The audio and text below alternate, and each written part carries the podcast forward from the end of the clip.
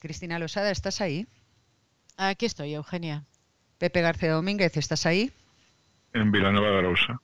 Comenzamos.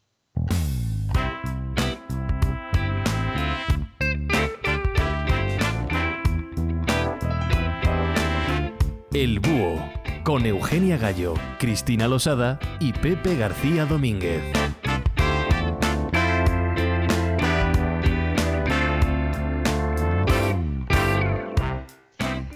Buenas tardes, bienvenidos a un nuevo podcast del Búho en la tarde-noche del jueves 24 de noviembre de 2022, con la realización técnica de Alberto Espinosa y la producción de Yes We Cast. En el mes de noviembre de hace 33 años, Concretamente, el 9 de noviembre de 1989, se produjo un hecho histórico que desencadenó importantes cambios territoriales y políticos en Europa, la caída del muro de Berlín. Un acontecimiento trascendental que marcó el final del denominado telón de acero y supuso el comienzo de la desintegración de la Unión Soviética, un país que durante 28 años concretamente desde 1961, fecha en la que comenzó la construcción de esta estructura de hormigón armado que dividió en dos partes el territorio alemán, digo, durante 28 años había mantenido su influencia y poder tanto sobre la parte del territorio alemán situada al este del muro, la República Democrática Alemana, como en muchos otros países del este de Europa. Checoslovaquia, Bulgaria, Albania, Hungría, Rumanía y Polonia. Todos estos países, junto con la URSS, formaron lo que se conocía como Bloque del Este o Bloque Socialista. Estaban vinculados económicamente, ya que formaban parte del COMECOM, el Consejo de Ayuda Económica Mutua, junto con Mongolia, Cuba y Vietnam. Y también estaban unidos militarmente por el Pacto de Varsovia, un tratado diseñado por la Unión Soviética para contrarrestar la existencia de la OTAN. Con anterioridad a la caída física del muro, concretamente en el mes de mayo de 1989, se había producido la apertura de las fronteras entre Austria y Hungría, lo que provocó que muchos, lo que provocó que muchos alemanes viajaran a Hungría para pedir asilo en las embajadas de la Alemania Occidental, de la República Federal. A partir de aquí comenzaron a producirse multitudinarias manifestaciones en Berlín Oriental reclamando una reforma democrática. Ante ello, el 9 de noviembre, el portavoz del Politburo de la República Democrática Alemana convocó una rueda de prensa para anunciar la aprobación de una ley de viajes que permitiría a los habitantes de Alemania Oriental viajar al extranjero sin justificante alguno. Tenemos esa grabación sonora de esa rueda de prensa y del momento que luego veremos que es el culminante de la misma. Vamos a escucharlo. Está en alemán, pero bueno, vamos a intentar entenderlo y luego lo explicaremos además. Also damit jeder im Besitz eines Panzers überhaupt erstmal ausgegeben werden. Wir wollten aber sicherlich eine, inhaltliche Aussage. Ist die, das tritt nach meiner Kenntnis ist das sofort. Unverzüglich. Wie die Presseabteilung des Ministeriums pueden escuchar, aunque no sé si lo habrán entendido, ahí fue la pregunta clave la pregunta clave que la formuló un corresponsal italiano, Ricardo Erkman, cuando dijo, ¿cuándo entrará en vigor? Y ante esa pregunta, el político alemán, bastante nervioso, por otra parte, respondió de inmediato, lo que precipitó la caída real del muro ante la avalancha de personas que se fue produciendo en distintos puntos de control a lo largo del muro y que acabaría con la apertura de fronteras el día 10 de noviembre. En definitiva, con esta pregunta, Herman, un italiano de padres judíos y ucranianos que con 13 años, en 1942, fue trasladado a un campo de concentración, se convirtió en el protagonista de un hecho histórico trascendental. Ricardo Ehrman eh, fue un periodista, además había estudiado también Derecho, que pasó sus últimos días en Madrid, falleció el pasado año y además nuestros antiguos oyentes del búho, del primer búho, podríamos decir, le conocen porque estuvo como invitado en alguno de aquellos programas del búho. Cristina, eh, conmemoramos la caída del muro, pero sobre todo conmemoramos ese olfato que tuvo Ricardo Ergman al formular una pregunta que hizo perder pie al representante del Politburo porque, si yo no recuerdo mal, eh, no estaba prevista de forma inmediata la entrada en vigor de esa ley, sino que, bueno, se con los nervios eh, dijo la, dio esa respuesta y eso sí, ya no hubo vuelta atrás, ¿no? Bueno, eh, yo creo que, bueno, que yo recuerdo eh, con, afecto y, además con agradecimiento a Ricardo Herman porque le entrevistamos en aquel búho inicial, yo no sé si dos o tres veces, eh, con Mariano Alonso Freire y siempre, vamos, siempre acudió a la cita, siempre contó, bueno, la historia que le hizo famoso. Em, quizá más que en España, eh, donde finalmente vino a vivir a Madrid, eh, esto eh, le hizo famoso en la prensa alemana, naturalmente, y también en la americana, ¿no? O sea que ahí se le dio mucha relevancia y fue, bueno, pues un, bueno, un periodista reconocido por, por, aquella, por aquella pregunta que efectivamente no fue otra cosa que decir, ¿y cuándo entra en vigor? Y entonces Schabowski, si recordáis el, el audio dice ab sofort uh, unverzüglich, es decir, por lo que yo sé, eh, dice eh, de inmediato eh, inmediatamente, o sea, a partir de este momento, inmediatamente, recalca.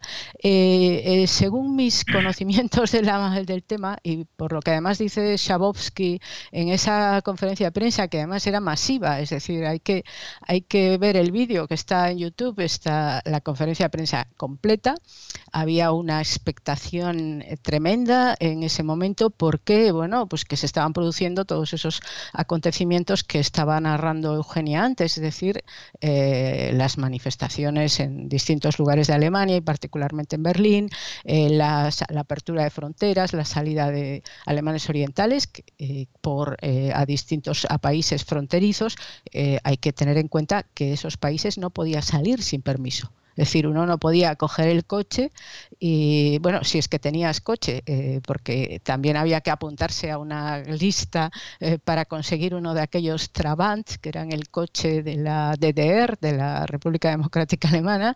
Eh, bueno, y cuando conseguías un coche, pues, o, ibas en cualquier otro medio de transporte, si había, pues no te podías salir, no podías salir del país, no podías salir del país. Es decir, todo eso estaba controlado, tenían que darte pues, un visado, tenían que darte el pasaporte, todas esas cosas, tenías que pedir permiso. Entonces, ante la situación que se estaba produciendo en todo el este europeo y particularmente en la Unión Soviética, que, luego comentaré, eh, bueno, pues eh, eh, Honecker había dimitido hacía un mes cuando se produce esta rueda de prensa. Honecker era el líder del de la, de la RDA, de la República Democrática Alemana, de siempre, el Partido Comunista, eh, eh, bueno, en esta situación ha tenido que dimitir y el Comité Central se acaba de reunir y ha tomado una serie de decisiones. Y esta es la rueda de prensa de información de las decisiones del Comité Central del partido. Entonces, Shabovsky está explicando que se ha tomado la decisión de permitir que los ciudadanos de la República Democrática Alemana salgan por las distintas fronteras del país. Eh, que eso es un proyecto, claro, como son alemanes, eso no lo podían hacer ya, o sea, era un proyecto que estaba ahí, que tenían que ponerle todos los sellos y todas las, eh, en fin, todo, todo, terminarlo y elaborarlo, pero que eh, se iba a permitir la salida de eh, todo el mundo que quisiera, mm, que se podía viajar al extranjero, que se podía viajar a la República Federal Alemana, a la que menciona concretamente, y también eh, a Berlín Occidental, que lo menciona después. Entonces, se ha dicho que Schabowski no sabía si eso se ponía en vigor de inmediato o no, pero sí se sabía, se ponía en vigor de inmediato, porque a pesar de que esa ley estaba en proyecto, sí que se establecía que ya se podía eh, salir, ya mismo. Por eso él lo dice eh, y lee, la resolución del Comité Central al respecto. Pero bueno, eh, en cualquier caso, el periodista bueno, tuvo ahí la pregunta para definir la situación, ¿no? Bueno, ¿y esto cuándo entra en vigor? Claro, y es, es eso es lo que ha quedado como digamos en la historia ¿no? hay que decir que una de las cosas que ya, ya da eh, una idea de cómo habían cambiado las cosas en Alemania Oriental es la rueda misma de prensa. Es decir, una rueda de prensa con decenas, yo no sé si ahí hay un centenar de periodistas o menos, pero hay periodistas de, todas partes, de toda Alemania y también periodistas extranjeros. Bueno, pues este eh, Herman era de la agencia italiana eh, eh, oficial, ANSA, ¿no? De modo que esta idea de periodistas de todo tipo allí en una sala frente a los del Comité Central, eso no había ocurrido jamás en un país comunista, nunca. Es decir, que ya eh, ya habían cambiado las cosas. ¿Y por qué habían cambiado las cosas? Pues habían cambiado las cosas porque habían cambiado en el centro del imperio comunista, que era en la Unión Soviética, y habían cambiado por las reformas que había hecho Gorbachev. De modo que frente a la idea de que eh, todos estos cambios o algunos de estos cambios, como la caída del muro, se producen porque hay una avalancha de gente, hay manifestaciones y tal, eh, es decir, porque las masas eh, de algún modo son las protagonistas eh, y son la causa de los cambios, tengo que decir que es al revés. Las manifestaciones, las reclamaciones en la calle de la gente de Alemania y de otros países del este no son causa de los cambios que se produjeron, son el efecto de los cambios que ya se habían producido, de las reformas políticas que había hecho Gorbachev y eh, que eh, habían introducido dosis de democracia en un sistema que no las aguantó, obviamente. Es decir, cuando se habla de la caída del comunismo siempre estamos, luego quizá lo podremos detallar, pero yo adelanto mi tesis. La caída del comunismo es a causa de la democracia. O sea, la introducción de la democracia en el sistema comunista es lo que acaba con él, eh, aunque naturalmente haya otros muchos factores de los que luego hablaremos. Pepe. Mm, yo creo que no habría caído el comunismo, porque la democracia no se introdujo nunca en el régimen, en los regímenes comunistas. Yo no recuerdo ninguna elección multipartidista en la RDA. Eh, por tanto, esa tesis de Cristina, en fin, la veo problemática. Lo que hace caer al comunismo, desde mi punto de vista, bueno, es sabido, ¿no? La ineficiencia económica, pero no solo eso. Es decir, en el caso de la RDA, lo que hace caer a la, a la RDA eh, es Gorbachev. Pero la RDA cae, como, como es lo que hace caer al resto de los países del bloque del Este, los estados del bloque del Este, a caer a los partidos comunistas. Pero pero lo que había de fondo, lo que había de fondo ahí, más allá de, la reclamación de la democracia, que me parece relativa, ¿eh? Ya ves tú qué, preocupación tienen por la democracia ahora mismo en Hungría o en Polonia. Les trae sin cuidado la democracia. O sea, quieren cualquier cosa menos la democracia. O sea, quieren democráticamente suprimir los elementos fundamentales de la democracia liberal. Eh, por tanto, no creo que la democracia les interesase demasiado. Lo que sí creo es que el, régimen del, socialismo real se percibía eh, en todo el bloque del este, con dos excepciones, con dos excepciones que luego mencionaré, se percibía como una imposición extranjera. Es decir, los comunistas, ¿qué, comunistas había en el territorio, en ese territorio de Alemania que a partir de 1945 deciden llamar República Democrática Alemana? O sea, que yo era unido de nazis. Era, era un territorio nazi. El, el pueblo de la República Democrática Alemana, un año antes de, constituirse la República, meses antes, estaban en la SA y en el partido nazi. Igual que los del otro lado, por cierto, de los de la República Federal. Es decir, ahí no había comunistas. Pero es que tampoco había comunistas en Hungría. Cuando digo que no había, entendedme, era una minoría marginal. Eh, no los había en ningún sitio. Solo se percibe el régimen socialista o comunista, llámale como quieras, mismo real, eh, como, como un régimen nacional, por, como un régimen no impuesto desde fuera, eso solo se percibe en dos lugares. Uno es la propia Rusia, lógicamente los rusos no podían pensar, no pueden pensar que el comunismo fue una imposición de nadie, lo, hicieron ellos. Y otro lugar es Yugoslavia.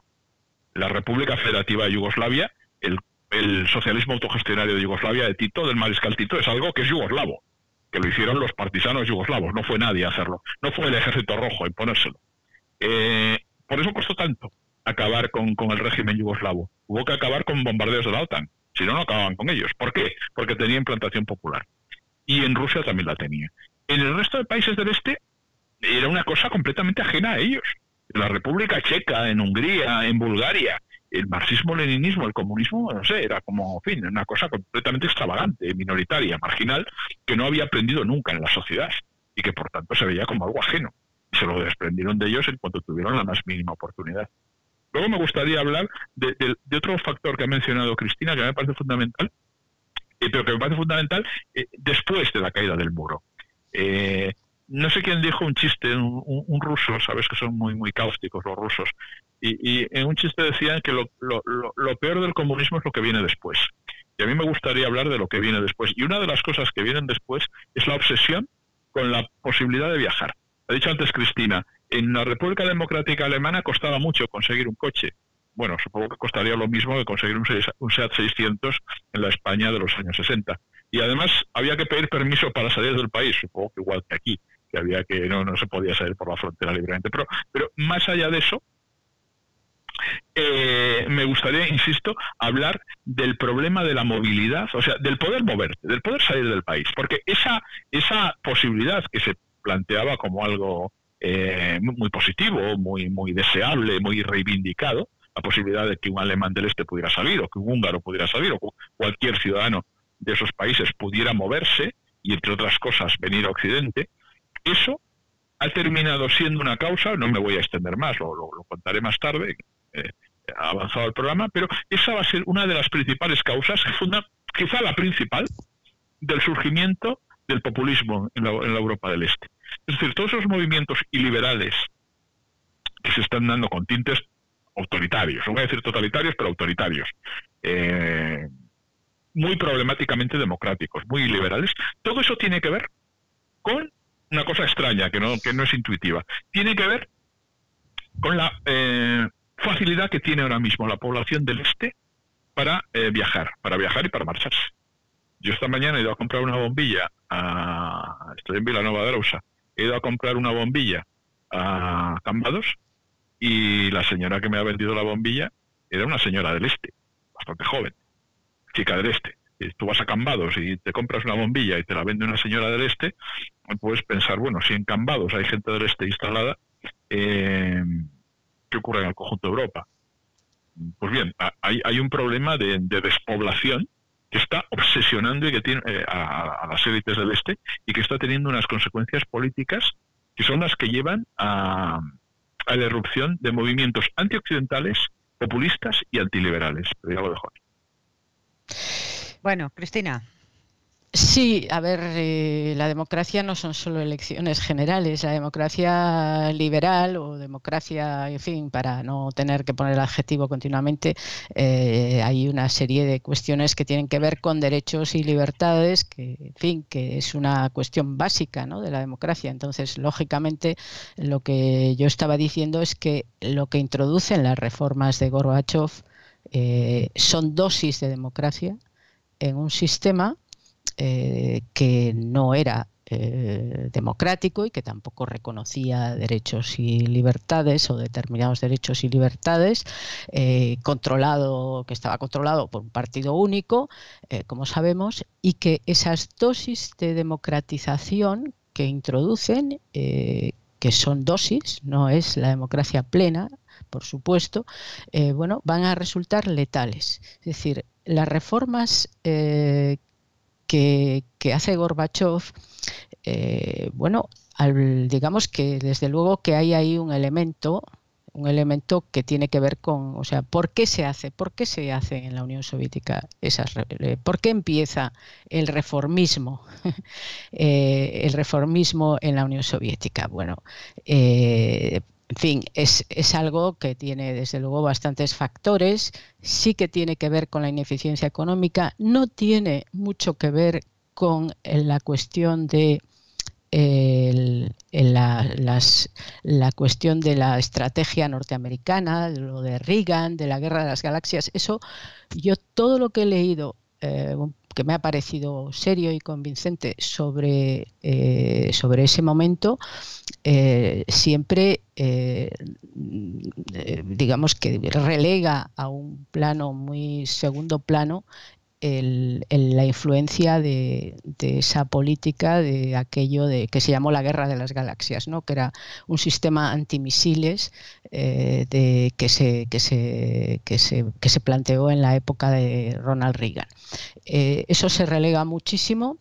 Eh, incluso se relega todo lo que tiene que ver con la Guerra Fría, es decir, separar la Guerra Fría, una cosa es la Guerra Fría y otra o el fin de la Guerra Fría y otra el fin del comunismo. Es decir, que eh, hay que conviene diferenciar las dos cuestiones, ¿no? Porque no es cierto que eh, lo que ocurrió en el mundo del este fuera porque eh, Occidente ganó la Guerra Fría. A ver, es mi opinión y es mi opinión basada en, fin, en, en lo que pueden opinar gente más experta que yo y que estudiaron a fondo todo, toda esta época. ¿no? Eh, es decir, que no es porque eh, se ganó la Guerra Fría, porque eso sería una cuestión de tipo casi militar. No, el, tema es más, es más en, otro terreno, es más en el terreno, eh, si quieres, de, que, de, que, de que en la Unión Soviética, bueno, pues eh, hay también un relevo generacional, ah, hay un grupo de gente que son reformistas. A mí a veces me recuerda la transición aquí, es decir, al final este tipo de regímenes solo cambian cuando hay un sector del régimen que decide cambiarlos en un principio en la Unión Soviética no pretendían acabar con el comunismo o con el socialismo.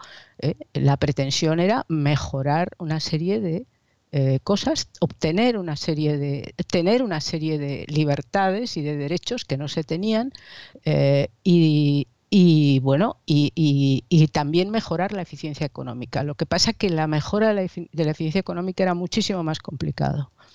Eh, muchísimo más complicado que las reformas políticas, que tampoco es que fueran fáciles. Si uno, eh, por ejemplo, eh, encuentras con que justo antes de que poco, poco antes de que Gorbachev llegue a líder del, Comité Central y de, la Unión Soviética, bueno, se produce una sucesión bastante rápida de dirigentes, porque Brezhnev muere después de muchos años, está en el poder y entonces eh, es sucedido.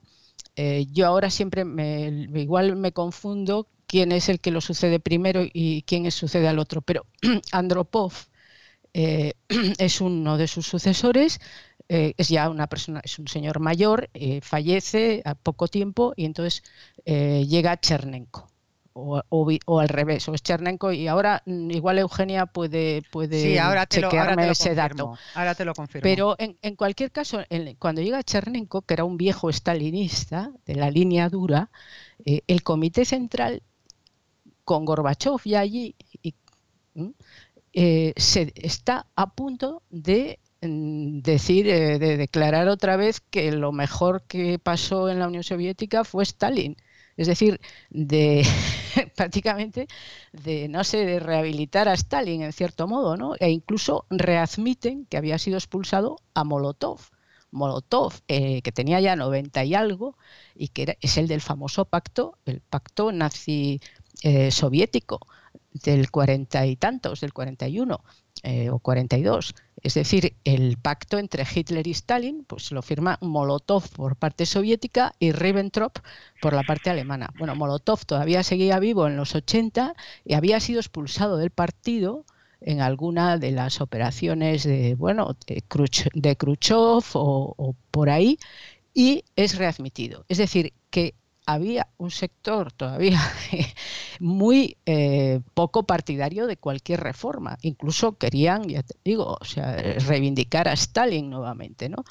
Pero eh, al final eh, el relevo generacional se va introduciendo. Gorbachev es muy hábil a la hora de ir logrando, fin, contentar a unos y a otros, o sea, de conseguir lo que hizo aquí Suárez, de algún modo, ¿no? O sea, ir, eh, eh, pues, eh, con mucha prudencia, ir introduciendo cambios y tal. Pero, en, en, definitiva, a lo que yo iba es a que lo que se produce en Alemania y lo que se produce en otros países no es la causa, es el efecto el efecto de esas reformas que, se, que, se, que, tienen lugar en la Unión Soviética. ¿Por qué? Porque hasta ese momento o hasta pocos años antes, eh, cualquier eh, movimiento mm, de eh, cierta liberalización que se habría producido en algún país de los del Pacto de Varsovia, singularmente en Hungría en el año 56 y luego en Checoslovaquia en el año 68, pues eh, la Unión Soviética intervino militarmente, envió a su ejército, ocupó y eh, aplastó eh, esos intentos, la primavera de Praga o el intento mm, húngaro anterior. ¿Qué ocurre en los 80? La Unión Soviética ya no lo quiere hacer. De hecho, bueno, pero me voy a alargar porque aquí me gustaría hablar del caso polaco el caso de Polonia como un ejemplo de cómo un régimen totalitario o autoritario, como queramos eh, denominar en este caso al, régimen soviético, cómo un régimen de ese tipo eh, puede sobrevivir con la represión bueno, pues si te parece, Cristina. Sí, dejamos un poco. Podemos hacer. Pero la aclaración que no te fallaba tu memoria. Efectivamente, Andropov estuvo de secretario general del Comité Central del año 82 al año 84. A él le sucede efectivamente Chernenko, que estuvo del año 84 al año 85. Y a Chernenko le sucede Gorbachev. O sea que tu memoria no te ha fallado en absoluto ¿eh? respecto a lo que fueron los secretarios generales del Politburo de el Partido Comunista de la Unión Soviética. Bueno, como te decía, si te parece todo lo que querías plantear, que va a ser muy interesante, pero se puede extender un poco en cuanto al tiempo, lo vamos a dejar para la segunda parte y vamos a recordar, como siempre, que esa segunda parte solo podrá acceder a ella aquellos que sean mecenos del búho. Y por tanto, como siempre, nos recuerdas cómo hacernos mecenas del búho. Bueno, pues para hacernos mecenas del búho vamos a la plataforma iBox donde colgamos nuestros podcasts. Allí en la página que corresponde al búho verán un botón que pone apoyar. Eh, se puede clicar ahí o se puede clicar en cualquier segunda parte de un podcast. Conviene registrarse en la plataforma iBox y hay que disponer de una tarjeta de crédito o débito o de una cuenta PayPal y uno se puede hacer mecenas desde 1,49 euro al mes hasta los 50 euros al mes. La segunda vía, no la tercera vía, sino la segunda vía que tenemos para hacerse mecenas del bus a través de Apple Podcast y ahí uno se puede hacer mecenas desde 1,99 euro al mes hasta los 50 euros al mes.